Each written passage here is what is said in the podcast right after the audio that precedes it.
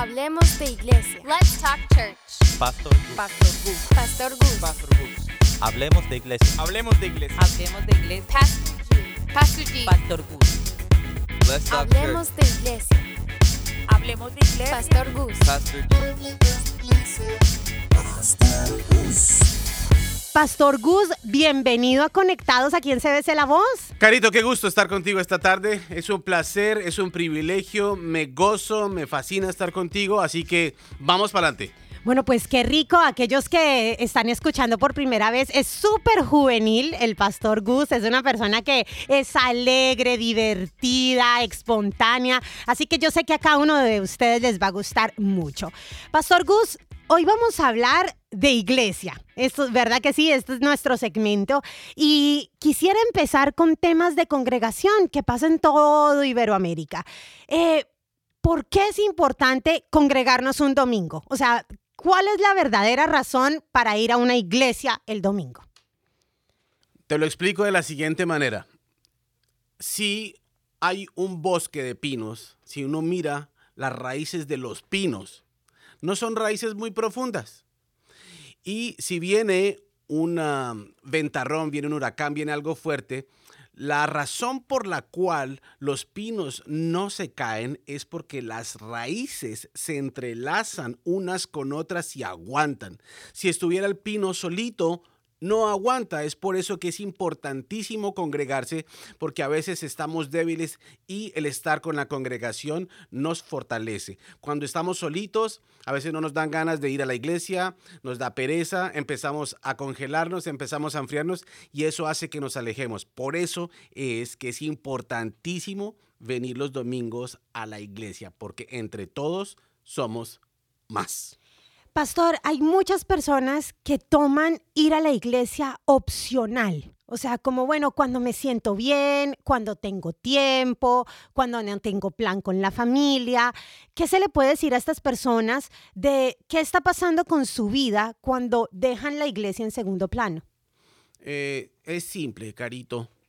Eh, yo creo que estamos en el año 2017 y es hora de que nosotros, si somos supuestamente cristianos, debemos hacer honor a que somos seguidores de Cristo. Seguir a Cristo significa conocerlo, significa involucrarnos con Él, significa interiorizarnos con Él. La persona que viene un fin de semana así, descansa dos, eh, simplemente no ora, simplemente no está cerca de Dios, simplemente no abre la Biblia, simplemente no es creyente, simplemente no debe llamarse cristiano, simplemente debe dejar el Evangelio.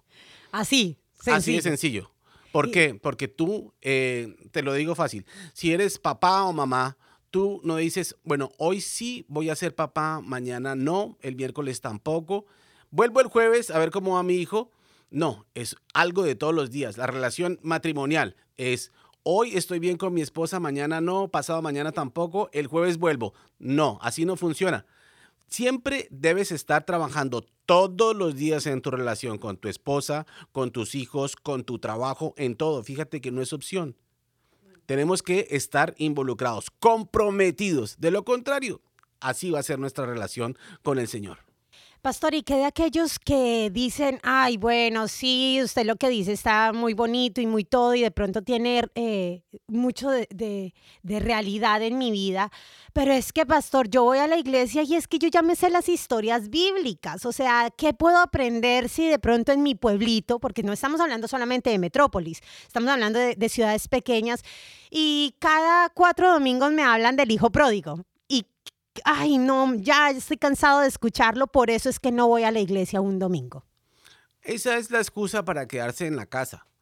Pero en realidad la palabra de Dios siempre te reta, siempre te exhorta. Tú puedes escuchar el Hijo Pródigo durante 52 domingos seguidos y siempre va a decir algo diferente si tu corazón está dispuesto a escuchar la palabra de Dios. Si tu corazón está dispuesto a escuchar al pastor, jamás escuchará la palabra de Dios. Ahí radica la diferencia y es por eso que a veces nosotros como creyentes decimos, no, es que ese pastor no me llega, el pastor no me cierra, el pastor esto, el pastor lo otro. Es la palabra de Dios la que te debe llegar, no el pastor porque el pastor es un ser humano como tú, como yo, que tenemos miles falencias, miles dudas, miles temores y eso nos hace falibles. Wow. Pues bueno, Pastor Gus, aquí cerramos el segmento, pero muchísimas gracias. Creo que a todos nos quedó claro lo importante de un domingo ir a la iglesia. Pastor, nos encontramos en nuestro segmento la próxima semana. Qué gusto. Nos vemos la próxima semana, Carito. Si quieres contactarte con nosotros o conocernos más, visita hablemosdeiglesia.com.